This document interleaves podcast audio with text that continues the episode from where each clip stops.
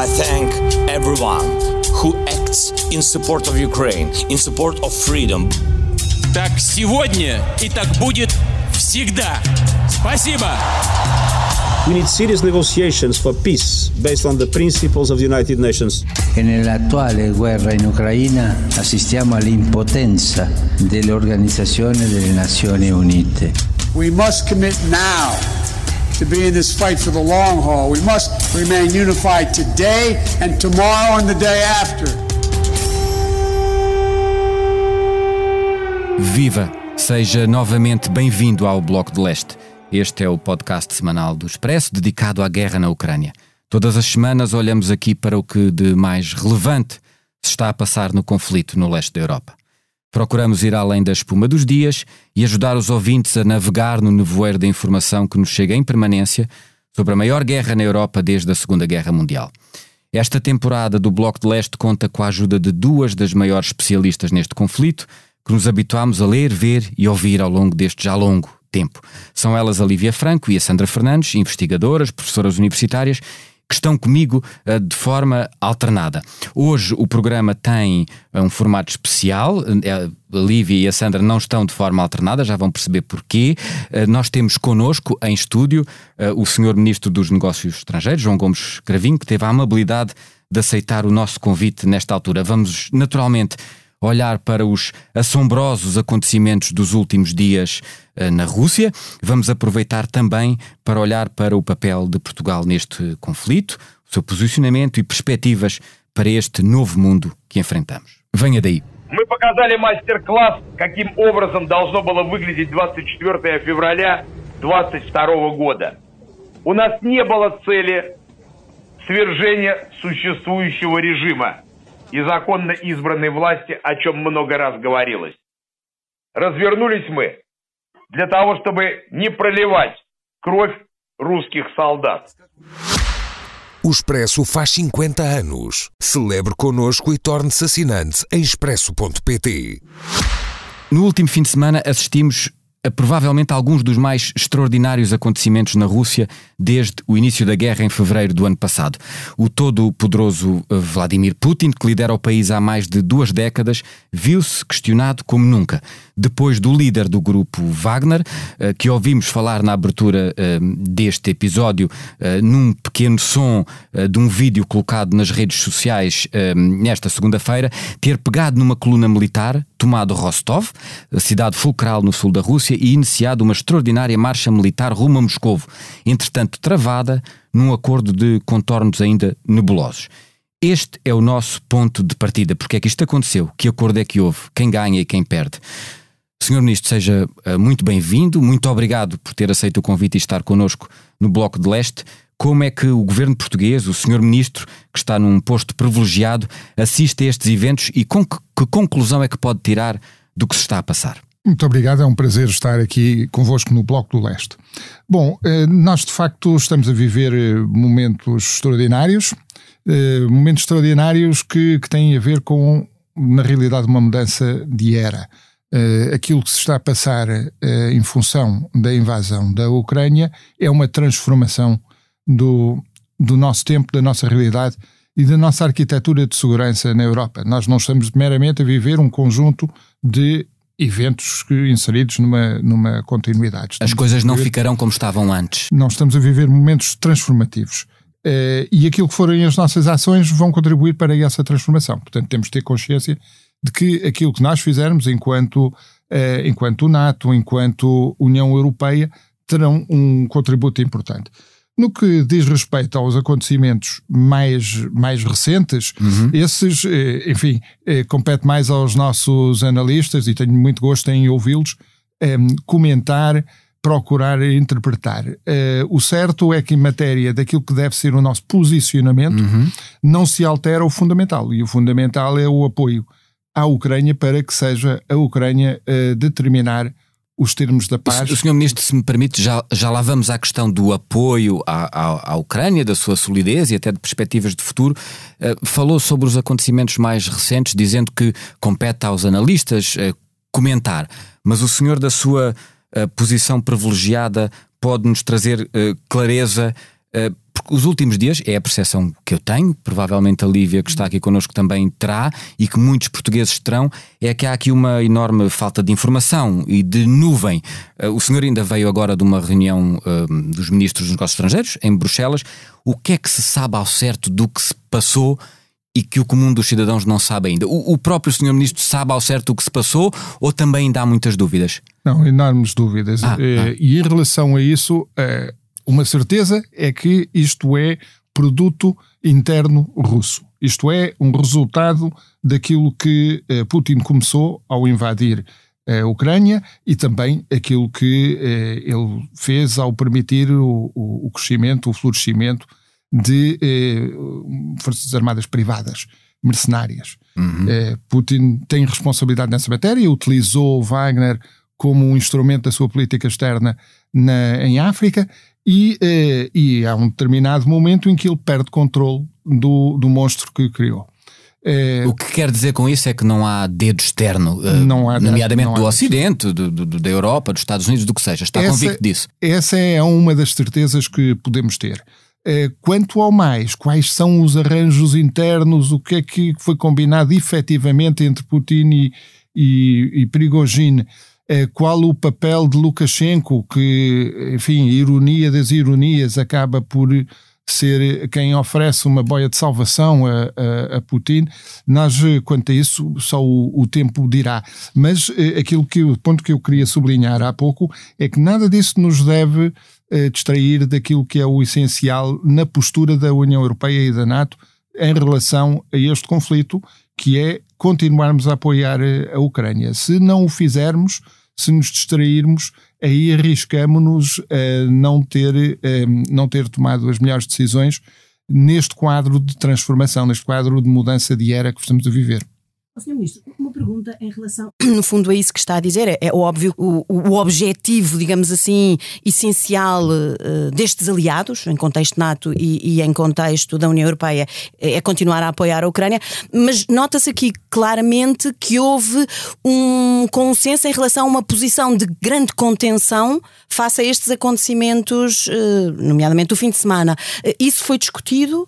Uh, em conjunto, é uma decisão conjunta, foi um consenso fácil de, de, de construir uh, ou não? Houve aqui algumas uh, inclinações, se calhar, para uma postura um bocadinho mais ou interventiva, ou enfim pelo menos não tão de ver os acontecimentos e, e, de contenção, como parece de facto que foi o que passou, não é? Sim, a contenção foi natural. A uhum. contenção surgiu de um modo absolutamente consensual em que eh, estamos todos com muitas dúvidas sobre aquilo que, aquilo que foi efetivamente a realidade, que, que, não, que não, não se limita ao dia 24 de, de junho.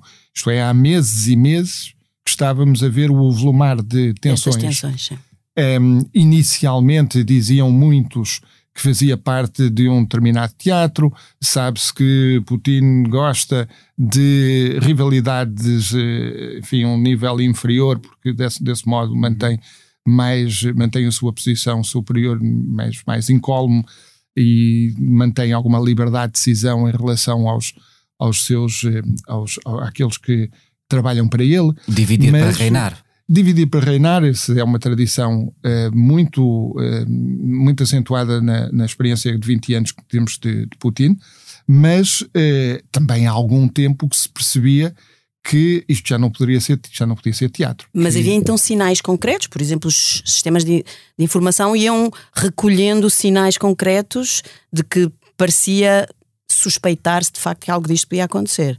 Ou seja, de alguma maneira também os governos e as chancelarias transatlânticas e europeias Havia muitas já, dúvidas. Já, já, supunham que isto podia acontecer. Havia muitas dúvidas sobre aquilo que poderiam ser as intenções de Prigogine e continuam a existir, aliás, porque está, por, está ainda por explicar exatamente quais eram os seus objetivos e se ele, se ele os atingiu. O senhor sabe onde é que ele está? Ou pode não, dizer é, aquilo que é porque eu não sei, sabemos, eu, eu tenho dúvida e provavelmente muita gente também tem. Está na Bielorrússia, foi para a Bielorrússia. foi para a Bielorrússia, mas não se sabe ao certo. Não, não é? sabemos que eh, esta manhã sabemos que houve um avião associado a ele que foi para a Bielorrússia. Okay. Se ele estava ou não dentro do avião, claro, não sabemos. Claro. De, de, mas... Deixe-me só acrescentar um ponto a propósito do que está a analisar que me parece muito relevante. Eu ouvi há um ou dois dias o general Wesley Clark na CNN que dizia que não era de descartar a possibilidade de uma grande encenação por parte de Putin, que é um mestre dos serviços de informações, um antigo espião. Cuidado com as análises que se fazem. Apesar de tudo, eu vejo o ministro desse ponto de vista ser, ter menos dúvidas nesse campo, dizendo que as tensões uh, existentes entre o grupo Wagner e nomeadamente a cúpula militar russa e que levaram aos acontecimentos do último fim de semana, são verdadeiramente reais. Portanto, o que aconteceu ali, mesmo nós não percebendo bem, estará afastada a partir da possibilidade de ser uma eh, completa super, encenação, completa é? encenação cujo desfecho ainda não perceberíamos. Uh, Parece correto o que estou a dizer? Sim, eh, esta ideia de que Putin poderá ser mestre de um teatro de marionetes não, não penso que seja uma, uma ideia sustentável num quadro em que Putin sai manifestamente humilhado. Putin é humilhado neste processo. Ora, no guião que eh, qualquer autor de teatro escreve, o, o, próprio herói não deve sair humilhado. Mas como é, que sai, como é que sai humilhado se ele, ao fim de poucas horas, conseguiu suster a, a revolta e aparentemente, desculpe o coloquialismo da linguagem, foi o senhor Perigosine uh, quem pôs a viola no saco e isso foi embora. Só para eu perceber uh, verdadeiramente a implicação do que aconteceu? Bom, nós temos é, em território russo uma rebelião, uma rebelião que é, se diz o, o Sr. Prigogine que não derramou sangue, mas isso é falso, porque desde logo sabe-se que derrubou vários aviões. É, no tal caminho da marcha dos 800 km. Portanto, houve aviação de ataque, helicópteros de ataque e, e aviões, outros aviões de transporte que foram utilizados para tentar impedir a marcha de, de Prigogine e esses aviões foram derrubados. Ora, isto não é teatro.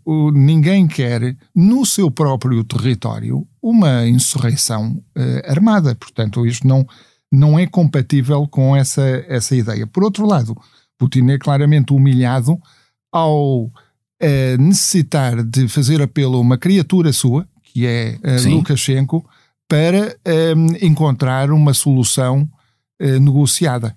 Portanto, eu, eu creio que, um, embora haja muito que ainda não saibamos, uhum. desde logo, por exemplo, se Shoigu continua ou não continua como Ministro da, da Defesa, Defesa, se há. Ou o General Gerasimov, não haverá é? mudanças no, no, topo as Forças Armadas das Forças Armadas, há muito que não sabemos. Ou, ou se o grupo sabemos... Wagner é ou não integrado nas forças russas, em que medida é que continua Wagner a atuar? continua a existir ou não, se não continuar a existir, aliás, perde-se um instrumento útil de política externa russa é, em, em África, África, nomeadamente. É, no Médio Oriente. É, portanto, muitos pontos de interrogação e é, nada disto, em meu entender, é, pode ser visto como calculado ou pensado. Mas, ainda, ainda sobre o que transpareceu, o sentimento seu e dos seus uh, uh, colegas na reunião de que a Lívia há pouco falava, eu, eu vi notícias dando conta da preocupação um, que pode existir na cabeça de, de governantes europeus sobre uma espécie de risco de fragmentação uh,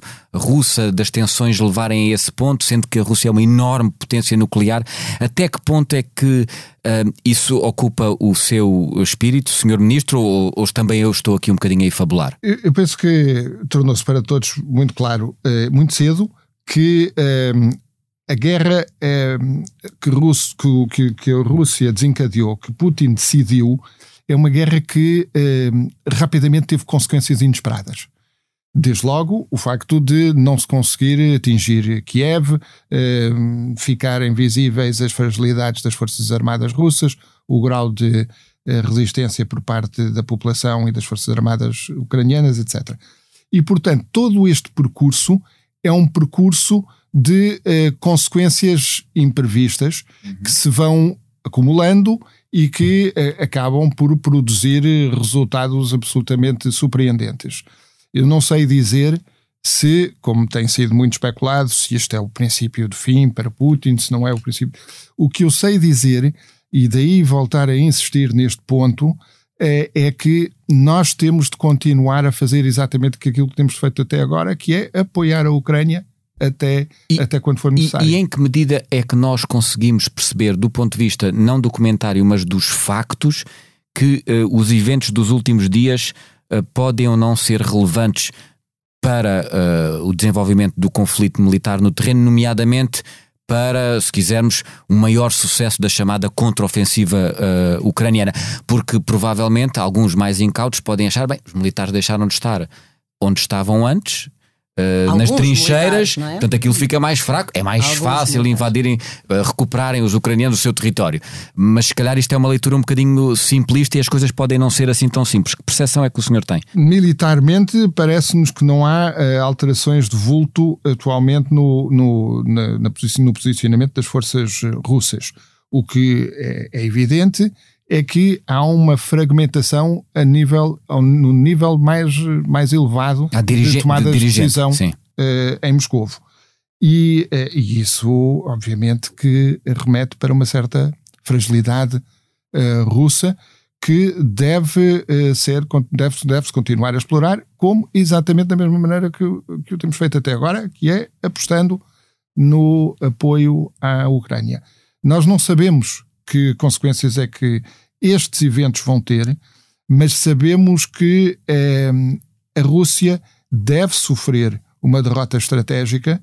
Eh, é importante que sofra uma derrota estratégica, é importante para o futuro da Europa que isso aconteça e, eh, e para isso temos de continuar a apostar no apoio à Ucrânia. Mas só para ainda perceber uh, sobre o apoio à Ucrânia, um, uma das coisas que nós já vamos com mais de 50 programas semanais aqui.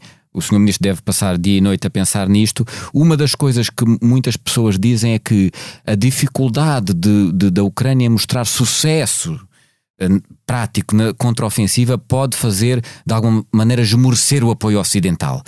Um, e ainda assim, eu não querendo parecer precipitado, a verdade é que as primeiras semanas de contraofensiva não terão sido aquilo que se chama um enorme sucesso, uma cavalgada uh, sem, uh, uh, sem qualquer oposição. E portanto, desse ponto de vista, não há aí o perigo de, a dada altura, um impasse criar um esmorecimento na tal coligação ocidental? Não lhe parece?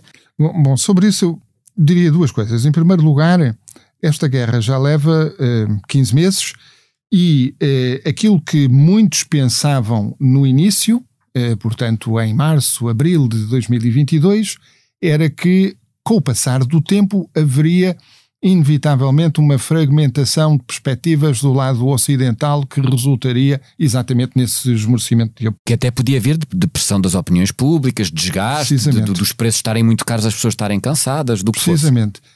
Ora, isso não aconteceu. Pelo contrário, aquilo que aconteceu uh, é que ao longo destes, deste ano e tal, verificámos uma convergência muito mais acentuada. Hoje, os vários países mais importantes da, da, da União Europeia na relação transatlântica têm uma convergência de visões sobre aquilo que é preciso fazer superior àquilo que era o caso em março ou abril do ano passado. E, portanto, e com o apoio da opinião agora, pública, não é? E com o apoio é, da opinião é. pública, o apoio da opinião pública em Portugal, por exemplo, e em muitos outros países, eh, tem sido muito consistente, exatamente porque o público eh, sabe ou pressente que estamos a viver num momento decisivo para os nossos futuros e os futuros dos nossos filhos. Isso é um primeiro ponto. Agora, será que isso significa que daqui para o futuro, inevitavelmente, essa coesão uh, e essa uh, disponibilidade total para continuar a apoiar a Ucrânia vai, vai continuar a existir? Não, não podemos dar por adquirido e exatamente por isso nós devemos continuar a procurar uh, interpretar e explicar aquilo que se está a acontecer, uhum. porque é essencial, de facto, que haja, enfim, uma capacidade de absorver uh, alguma, algum sofrimento em termos do funcionamento das nossas economias, uhum.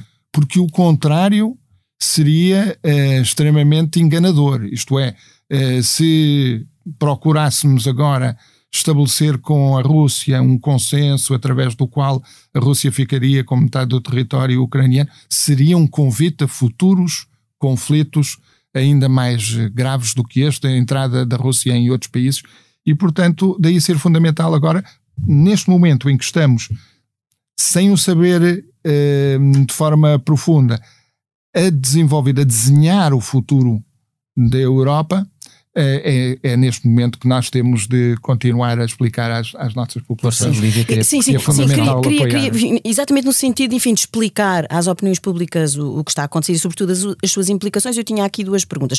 Uma primeira, eu acho que há aqui qualquer coisa de paradoxal que, do qual, em geral, as, os cidadãos, digamos assim, dos países uh, desta coligação uh, transatlântica e europeia têm, têm de ter consciência, que é, é verdade que nós queremos uh, pôr pressão sobre a liderança russa, mas também é verdade que nós não queremos que o poder político, nomeadamente na Rússia, caia na rua, não é? Porquê? Porque nós temos aqui sempre uma questão que é uma questão fundamental, que é a questão nuclear. E, portanto, num contexto de anarquia completa, de destabilização total deste país, a questão nuclear é uma questão que aparece aqui. Quer dizer, o, o, que é que tem sido pensado sobre isso? Imagino que tem sido, obviamente, pensado. O que é que tem sido pensado?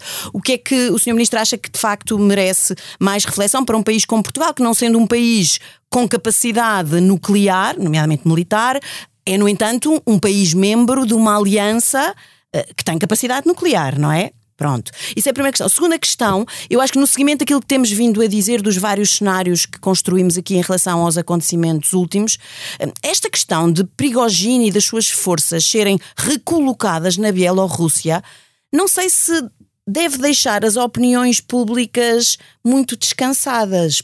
Vamos lá ver. A Bielorrússia tem fronteiras diretas com a Ucrânia e está muito perto de Kiev. Também tem fronteiras diretas com países bálticos e com a tem, Polónia. Tem lido e escrito muito a dizer agora, agora fica a 200 km de Kiev, porque está na Bielorrússia. Pois, não sei, quer dizer, não acredito que não tenham sido também contemplados cenários sobre, sobre essa possibilidade, exatamente neste contexto de grande desinformação ou de ocultação de informação, não é? Que, que eu sei que é um dos desafios que, que esta situação nos, nos coloca. Não sei o que é que o Sr. Ministro nos pode dizer sobre, sobre estas duas questões, que me parece que são questões que importam muito às pessoas, não é? Que seguem com atenção os acontecimentos. Sim, bom, em primeiro lugar, em relação à, à problemática da eventual instabilidade russa, aquilo que desde o princípio foi a, a, nossa postura foi que isto não tem nada a ver com uma tentativa de alteração do, do regime na Rússia. Um, tem simplesmente a ver com um, o apoio a um país que foi invadido, que foi ilegalmente agredido e que eh, pretende simplesmente ver reposta a sua integridade territorial. A, a reposta com as fronteiras uh, pré-2014 ou bastava a retirada da Rússia daquilo que ocupou em fevereiro de 2022? Só para Não, perceber. São, são os, aquilo que é a integridade a Ucrânia, territorial a Ucrânia internacionalmente reconhecida. Sim. Sim. Um, e, portanto, as fronteiras, que são as fronteiras reconhecidas uh, internacionalmente, as fronteiras de 1991, que depois também são confirmadas com. Da Rússia saiu um da Ucrânia, sair da, da, da Crimeia, nomeadamente. Faz parte, ou seja, esta, esta guerra começa uh, neste formato atual em uh, 24 de fevereiro de 2022, mas na realidade uh, está associada à invasão, à anexação um, ehm, ilegal da Crimeia em, em 2014. Portanto, o objetivo foi sempre o de ehm, apoiar a Ucrânia no quadro da legalidade internacional, tão simples como isso. Se isso produz instabilidade dentro Interna. da Rússia, uhum. é uma responsabilidade exclusiva de, de, Putin, é uma responsabilidade exclusiva de quem uh, assumiu uma postura ilegal e quem, ehm, e quem também foi, uh, enfim, demasiado temerário naquilo que foi a, a, a sua análise sobre a solidez do próprio regime. Mas isso, essa matéria ultrapassa-nos. O que nós não podemos aceitar é a ideia uh, de que a Rússia tem uh, armamento nuclear e, portanto, é preciso fazer-lhes a vontade, qualquer que seja claro, essa vontade. Claro. E desde o princípio que uh, se tornou claro que esse tipo de chantagem, que alguns atores, não o próprio Putin, até mas que alguns atores eh, prominentes russos Medvedev, gostam, por exemplo, sim, é? gostam, gostam de propagar a ideia de que uh, atenção, cuidado connosco, que temos armas nucleares. Isso não pode ser colocado no plano do, da análise uh, séria e, uh, e as mensagens transmitidas aos, aos russos têm sido muito claras. Não, não pensem, não equacionem sequer a utilização de armas nucleares porque, para resolver problemas internos que foram criados pela, pela vossa, pelas vossas atitudes. No, no que diz respeito à, à situação na Bielorrússia, nós estamos ainda num, numa fase em que não compreendemos se o próprio Prigogine vai para a Bielorrússia, se a Wagner vai para a Bielorrússia, se a Wagner é dissolvida e parcialmente absorvida pelas Forças Armadas oficiais, um, ehm, ou se, pelo contrário, na Bielorrússia passa a haver uma, um destacamento significativo de forças da, da Wagner. Isso, uh, tudo são incógnitas, são interrogações. Contudo, um, ehm, aquilo que tem impedido até agora a Bielorrússia de se, ehm, de se associar militarmente na, na invasão da Ucrânia, ao contrário daquilo que nos parece que Putin desejaria, é, é o, a compreensão por parte de Lukashenko de que tal, tal atitude em relação à Ucrânia seria profundamente destabilizador para o seu próprio país. A população não aceitaria. Ele próprio, o ditador uh, belorrusso, uh, foi, uh, foi claramente rechaçado nas urnas nas últimas eleições, uhum. teve uma derrota, provavelmente não deve ter passado, teve entre, terá tido entre 10% e 20% de apoio popular nas urnas. Um, mas, mas uh, falseou os resultados. E conseguiu pedir ajuda a Putin para manter-se no Putin poder. Putin o apoiou, apoiou manteve-se no, no, poder por essa via. Agora, daí uh, a intervir diretamente na, na guerra seria, uh, seria o passo que Lukashenko até agora procurou sempre evitar. Ter forças armadas privadas no seu território que poderiam desencadear um, ehm, ofensivas contra a Ucrânia a partir da Bielorrússia, eu julgo que seria extremamente perigoso para o próprio Lukashenko. Muito bem. Uh, senhor Ministro, uh, o senhor é Ministro dos Negócios Estrangeiros de Portugal e nós vamos agora uh, falar com um bocadinho mais de detalhe da posição portuguesa, que já, aliás, enunciou aqui neste conflito e perceber como é que o país olha para alguns dos pontos mais relevantes, quer da guerra, quer de, que decorrem do conflito armado. A esse propósito, nós vamos ouvir a Sandra Fernandes, que ainda não ouvimos aqui hoje, porque ela, por motivos profissionais, está ausente uh, do país, mas ainda assim não quis deixar de participar e colocar as suas uh, questões. Vamos ouvi-la. Viva!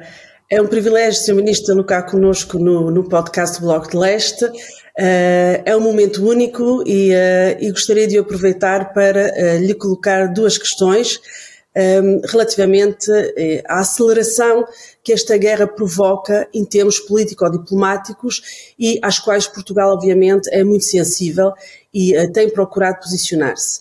Uh, a primeira uh, relaciona-se com a evolução de Portugal na União Europeia e da NATO, sendo que as duas organizações, por consequência desta guerra, claramente estão a sofrer um movimento de continentalização. Ou seja, a geografia da guerra e as questões da Rússia e do leste europeu não são naturalmente questões das nossas geografias portuguesas.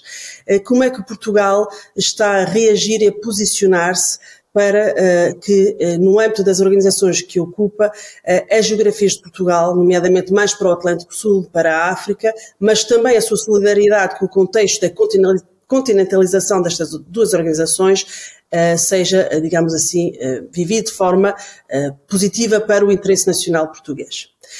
A segunda questão prende-se com outra aceleração que esta guerra claramente provoca, eh, que é uma maior visibilidade das grandes transformações sistémicas, nomeadamente uma clara ascensão da China, uma competição direta entre os Estados Unidos da América e a China e uma boleia que a Rússia está a apanhar uh, uh, junto da China para contrariar não é, o fim, digamos assim, da hegemonia americana.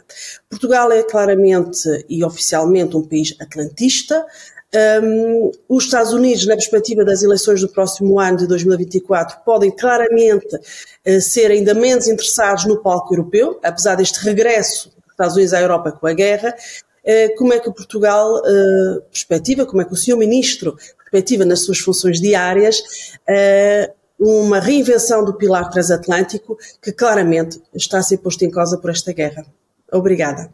Senhor Ministro, pode responder à Sandra? Muito obrigado. São, são questões profundas que têm a ver exatamente com eh, eh, toda a reorganização da nossa da geopolítica contemporânea, da nossa geografia europeia e também eh, daquilo que se passa mais amplamente com a ascensão da, da China. Começando com a questão uh, que a professora Sandra Fernandes refere muito bem, da continentalização da União Europeia e da NATO, eu penso que uh, o processo desencadeado por esta guerra uh, de Putin, uma guerra de agressão da Rússia contra a Ucrânia, tem exatamente os efeitos opostos àquilo que foi pretendido por Putin. Desde logo temos a adesão da, da Finlândia e da, eh, esperemos para muito em breve, da, da Suécia à NATO. Eh, são adesões que não estavam minimamente equacionadas uhum. antes da invasão, que são resultado direto da invasão. Temos a questão da eventual uh, adesão da Ucrânia uh, à NATO, adesão que estava uh, congelada, digamos, desde, desde a Cimeira de Bucareste de 2008.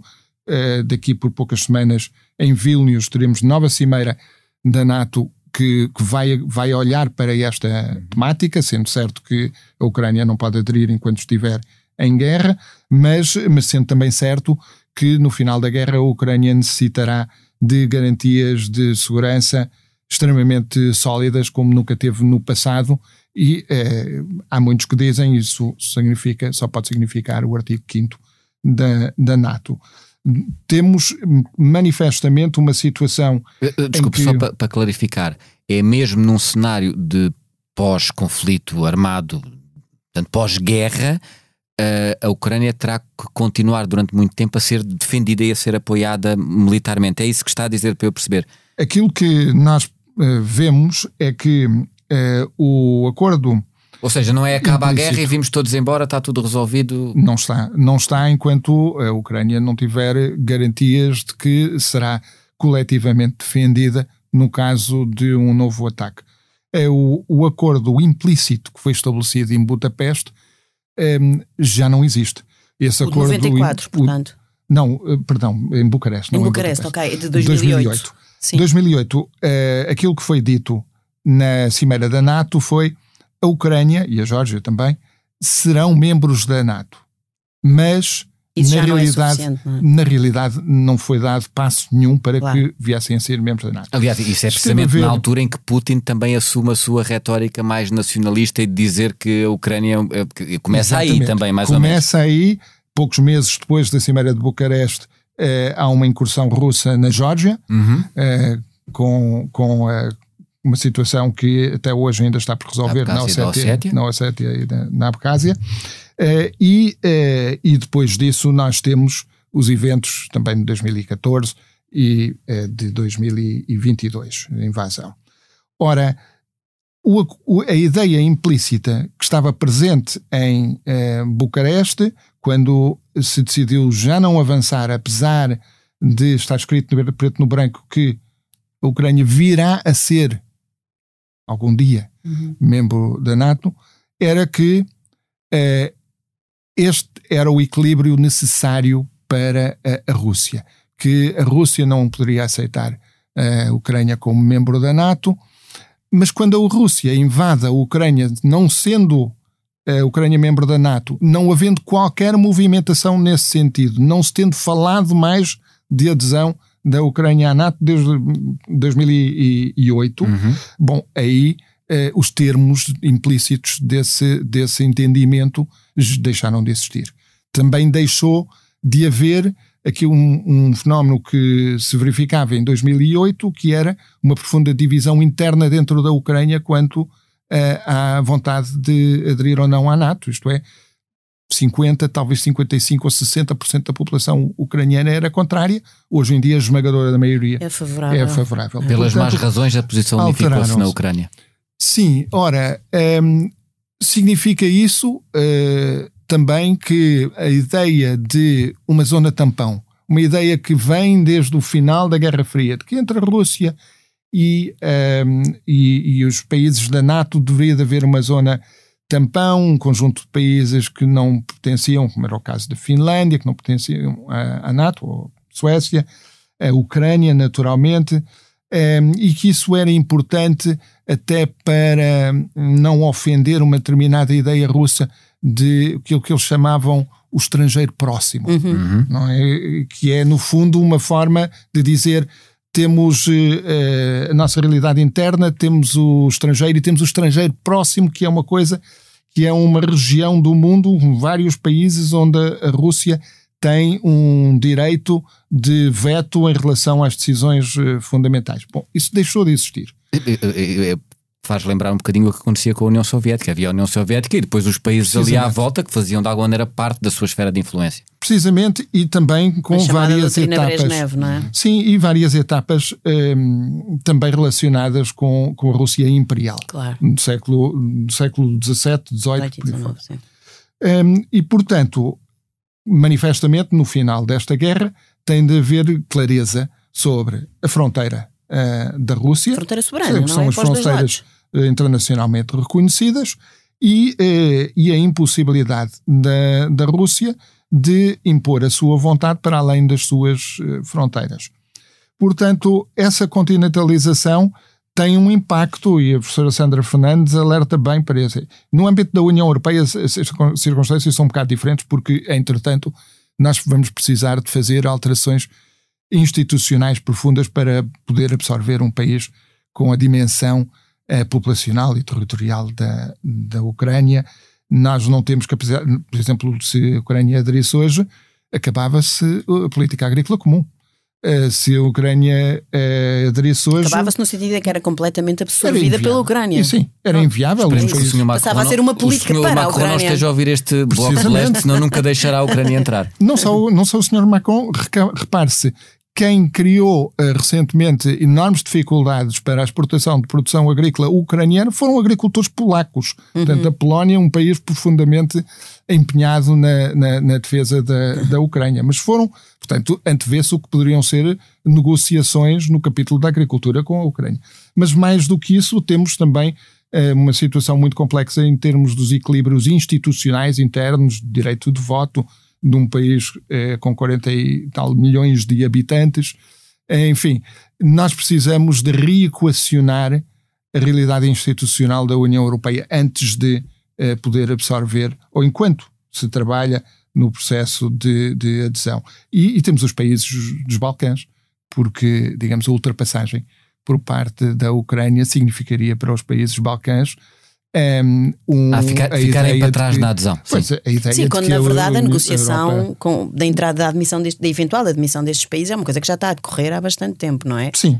Portanto, Sim, está a decorrer há muito tempo, seria politicamente desastroso, desastroso e, um, e, enfim, teria importantes consequências geoestratégicas. Nós estamos naturalmente muito concentrados na, naquilo que se passa com a Ucrânia, entre a Ucrânia e a Rússia, mas os Balcãs têm o potencial para, e têm há mais de 100 anos, como é bem sabido, um potencial destabilizador muito grande se não houver o devido apoio, devido à atenção. Isso dava outra série inteira do, do Bloco de Leste Sim, só a falar. Pensava de, ser o Bloco do Sudeste, que, que também poderia ter muita matéria de, de, eh, de, discussão. Mas a professora Sandra Fernandes Sim. toca num ponto muito importante que eu acho que vale a pena uh, nós salientarmos aqui e que é o que resta de Portugal Atlântico, uhum. neste quadro de continentalização e esse, essa problemática é uma problemática relevante. Eu estive recentemente em Londres em diálogo com, com o meu colega eh, britânico. Uh, temos vindo a falar com outros países, como é o caso da Noruega, de Países Baixos, em que uh, também uh, se, são países muito atlânticos, que também muito empenhados, mas Portugal tem uma diferença que é, também ela também referiu, a dimensão Atlântico Sul. Sul uhum. claro. Muito empenhados em, de certa forma, reequilibrar uma continentalização com um reforço da dimensão atlântica da nossa política externa. E isso é um ponto importante que estamos agora, precisamente, a, a trabalhar. Sim, eu, eu, eu, na verdade, enfim, o Sr. Ministro já está a responder uma das perguntas que eu tinha, que era quais é que são. Quer dizer, esta coisa de nós queremos que a Ucrânia entre na União Europeia é uma coisa boa e uma coisa desejável, enfim, a vários níveis, mas que tem custos, nada é de borla. E tem custos para países como Portugal. O Sr. Ministro já foi referindo alguns, algumas das necessidades, digamos assim, de mudanças mesmo internas da União Europeia para colmatar algum desses cursos, eh, algum desses cursos. Agora, há um ponto aqui que é claramente nessa, nessa lógica da continentalização, quer dizer, a, a posição periférica de Portugal vai, vai aumentar, quer dizer, a Ucrânia é o segundo maior país da Europa, não é? Estou a descartar, portanto, o primeiro que é, que, é, que é a Rússia. É um país com um volume populacional brutal, são 63 milhões de, de, de habitantes e quer dizer, um país pequeno de Portugal, como é que vai ser? Como é que nós vamos. Mas, mas talvez possa dizer alguma coisa sobre isto, mas, mas a questão que eu acho que talvez podemos aqui, até porque o nosso tempo se está a esgotar. Hum, abordar, que é uma questão que eu acho também aparece muitas vezes na Vox Populi, que é esta questão. Quer dizer, nós, os portugueses não gostam destas coisas dos conflitos e da, e da guerra e, e, e, desejavelmente o que nós queremos é viver num mundo aberto, num mundo pacífico. O meu, e, e, portanto, muitas vezes nós também notamos, nomeadamente, lá está, nos estudos de opinião, eh, que os portugueses são muito a favor de uma eh, pretensa posição de neutralidade. O que nós queremos é, é ter aqui uma posição de neutralidade. Não somos a favor da guerra, por exemplo, neste, na questão também do conflito uh, sino-americano, nós não queremos estar nem por um lado nem pelo outro, queremos estar aqui numa posição de neutralidade. A pergunta que eu faço ao Sr. Ministro é isto, quer dizer, mas uh, verdadeiramente, primeiro, Portugal é um país que tem alianças, que assume, o Sr. Ministro tem sido muito claro nisso, não é? Uh, segundo, num contexto, como é o contexto sistémico em que nós vivemos, se é possível sequer a neutralidade, não é? Um bocadinho para fazer assim um ponto de síntese, talvez, desta, desta nossa conversa e de Portugal na sua posição face a estes desafios todos na Europa e, e estratégicos no mundo, não é? Bom, efetivamente, deixe-me pegar num ponto prévio que referiu, exatamente para poder eh, responder a esta, esta questão que de fundo coloca. É, eu penso que nós não estamos de todo condenados a uma marginalização crescente. É, efetivamente, verificamos na Europa este movimento de continentalização é, é face, face, face, face a estas dinâmicas e que vão acabar por dever a adesão da, da Ucrânia à União Europeia e a países do, dos Balcãs também, mas, e portanto há uma tendência gravitacional no sentido do centro de poder na Europa estar mais, mais para leste, aquilo que nós temos a fazer é precisamente utilizar a, as novas, a nova relevância geopolítica do Atlântico para compensar. E essa relevância geopolítica passa por, pela nossa capacidade também de termos um papel-chave na triangulação eh, ou quadriangulação, digamos, entre o, a Europa e o Atlântico Norte e o Atlântico Sul e África. Ora, eh, este é um trabalho para fazer e, e é relevante num contexto desta ascensão da China. Sobre a China, aquilo que eu queria sublinhar é que devemos recusar a ideia de que a história já está escrita. Uhum. Isto é, que estamos condenados a uma nova Guerra Fria e, e muito mais ainda eh, devemos evitar a ideia de estarmos condenados a uma guerra quente entre Estados Unidos e, e China. Pelo contrário, eh, a China apresenta com certeza para Portugal e para a Aliança Atlântica alguns desafios que devemos eh, procurar trabalhar, mas, ao mesmo tempo, apresenta também possibilidades de parceria extremamente interessantes que devemos aproveitar. Uhum. E o diálogo com não a China... Não é um jogo de soma zero, no Não fundo. é um jogo de soma zero, não é um jogo cujo, cujo desfecho já esteja uh, previsto. É, há, pelo contrário... Mas não, risco... não ajuda muito quando a China está a apoiar a Rússia nesta guerra. Bom, a China tem sido muito cautelosa. Uh, e não tem apoiado cauteloso militar... está a ser o senhor ministro, mas a China, a China não tem apoiado militarmente. Uh, quando a China, ao fim de 12 meses de conflito, apresentou, enfim, propostas, um conjunto de propostas e posicionamentos, o primeiro elemento dizia respeito ao, ao respeito pela uh, Carta das Nações Unidas, a integridade territorial e respeito pela soberania dos outros, e portanto a China, eu não creio que este conflito seja positivo numa perspectiva uh, chinesa. Uh, pelo contrário, vai, vai resultar numa grande fragilização Tem alguns benefícios que é um económicos, mas a Rússia. Tem tido alguns benefícios económicos. Mas são de curto, são, são de curto, prazo. A Rússia está a vender, vender os, os seus recursos os energéticos a um preço pronto, bem abaixo do mercado. Saldo, mas, mas isso, isso, digamos, é o, é o curto prazo. Eu creio que para, para a China o que, o, o que a China está a ver é a fragilização de um país que era um país amigo eh, e isso também não interessa interessará senhor, senhor ministro, o, o senhor ministro já disse aqui que é essencial a continuação do esforço do Ocidente, se posso pôr assim, no apoio total à Ucrânia. Há uma declaração sua muito recente em que diz, eu cito, continuaremos a apoiar a Ucrânia enquanto for necessário, enquanto a Ucrânia precisar de nós. Penso que estou a citar corretamente. Um, Portugal está mesmo a fazer tudo aquilo que poderia. Não podíamos ter mandado mais Leopard, não podíamos enviar caças a, em vez de estar só a treinar pilotos. Damos 170 milhões, não podemos dar um bocadinho mais. Ou seja, até que ponto é que o senhor sente que o, uma coisa é o empenho político e diplomático, mas o empenho uh, concreto, se quisermos, de, de meios está a ser suficiente do ponto de vista português? Sim. Bom, eh, nós, nós aqui eh, há dois, dois pontos que nós devemos sublinhar. O primeiro é que Portugal tem sido um país generoso. Quando se faz a lista daquilo que tem sido a contribuição per capita, e os ucranianos têm feito isso, contributo per capita ou de, em proporção ao PIB, eh, verificamos que Portugal é um país bastante generoso e os ucranianos reconhecem de forma sistemática. Se nós ainda temos leopardos que poderíamos transferir, bom, também temos algumas obrigações, desde logo obrigações nossas no quadro da NATO, outras obrigações também que eh, nos levam a, a, a necessitar das, dos nossos próprios meios, mas iremos sempre eh, calibrando aquilo que é possível dar à Rússia à, à Ucrânia no combate contra, contra a Rússia. Há, há, um aspecto relacionado com isto que eu, que eu julgo importante todos terem eh, em presentes. Isto pode durar. Isto pode durar bastante tempo. Uhum. Nós não estamos aqui num sprint. Estamos numa maratona e eh, temos de calibrar a nossa capacidade de sustentar o apoio à Ucrânia de acordo com, enfim, uma, uma, uma, interrogação, que é quanto tempo é que isto vai durar. Mas Fazer uma boa gestão dos recursos que, também, não é? Eu penso que isto pode, sim, uhum. exatamente, eu penso que isto pode demorar algum tempo a resolver-se. O que é que quer dizer algum tempo? Eu, eu não creio. Eu não quero que faça documentador, mas apesar de tudo, o senhor sabe mais do que eu sei, do que as pessoas que estão em casa uh, sabem. Para que, quanto tempo devemos nós estar preparados? Eu penso que é razoável imaginar que esta guerra se prolongará um, em, para, para 2024.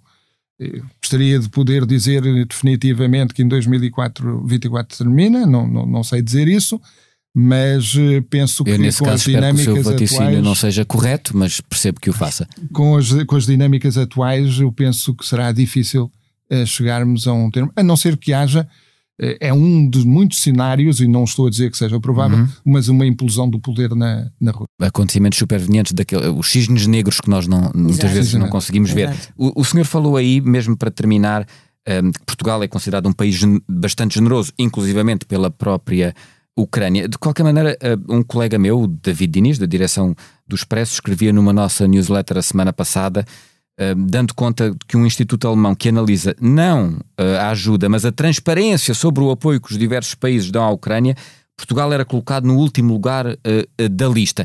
Que comentário é que tem a isto? Isto é, nós estamos a dar o suficiente, mas não dizemos o que estamos a dar? Ou porque é que não divulgamos? O que é que se passa aqui que os ouvintes mereçam saber? Bom, devo dizer que eu não conheço não esse, esta notícia, esse estudo, este ranking. Não conheço, não, não conheço, portanto, os critérios e, e, e, portanto, nesse sentido, não posso não posso comentar um, detalhadamente. Aquilo que eu posso dizer sobre um, a transparência é que nós temos de forma muito sistemática informado a Assembleia da República. E anteriormente eu era Ministro da Defesa, logo no primeiro par de meses do conflito, uhum. um, de forma muito uh, detalhada, falado com, uh, no âmbito do, do, da Comissão de Defesa Nacional, também no âmbito da Comissão de Negócios Estrangeiros. Eh, temos procurado sempre que haja perguntas concretas por parte eh, dos partidos políticos ou também da, da comunicação social dar uma resposta que, eh, ao mesmo tempo, não entre em determinados pormenores que, de facto, consideramos que não seria conveniente eh, partilhar. Sabe que o, o, o senhor Ministro, eu não sei se estarei enganado do que estou a dizer, mas provavelmente não haverá alguém com funções executivas em Portugal que tenha mais uh, contacto com parceiros uh, europeus uh, do que o senhor. Se eventualmente houver, corrigir-me-á. está absolutamente num ponto privilegiado para nos poder dizer algo aqui que não tem que ver diretamente com o objeto, quer deste bloco de leste, quer da conversa consigo, mas eu acho que é muito útil ouvi-lo. Até que ponto é que os seus parceiros na Europa uh, dizem que gostavam que António Costa ocupasse um cargo lá fora? Ou é algo que o senhor nunca ouviu e só ouve nas notícias cá dentro e isto é só fumaça? Não, em primeiro lugar, acho que o próprio Primeiro-Ministro já esclareceu tudo que não, que ele esclareceu que não vai. Eu, eu, eu quero é que o senhor me esclareça se eles querem que ele vá, se me faça entender.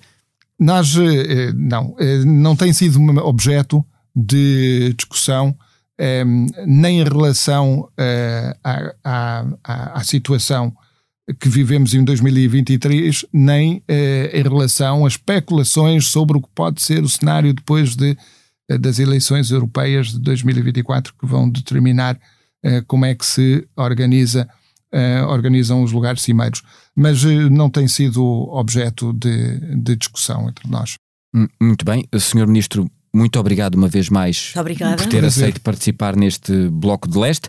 Aos ouvintes, dizemos que ficamos por aqui com mais este episódio do podcast do Expresso dedicado à guerra, que é o último desta segunda temporada. Interrompemos a partir de julho. Pode naturalmente ouvi-lo no site do Expresso, nas habituais plataformas de podcast e esta semana terá também a possibilidade de haver um resumo da conversa na edição semanal do Expresso. Permita-me ainda aproveitar para agradecer quer à Lívia Franco, quer à Sandra Fernandes, minhas parceiras neste percurso já de mais de eh, nove meses. Muito obrigado a todos.